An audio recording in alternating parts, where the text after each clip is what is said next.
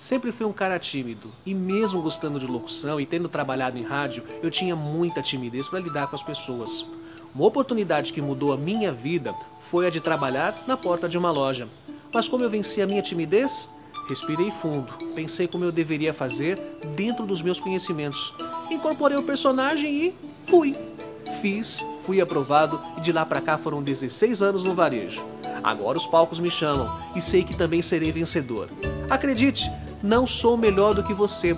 Apenas me preparei e acredito que eu posso. E se eu posso, você também pode. Eu sou Renato Silva, porque inovar e motivar é preciso.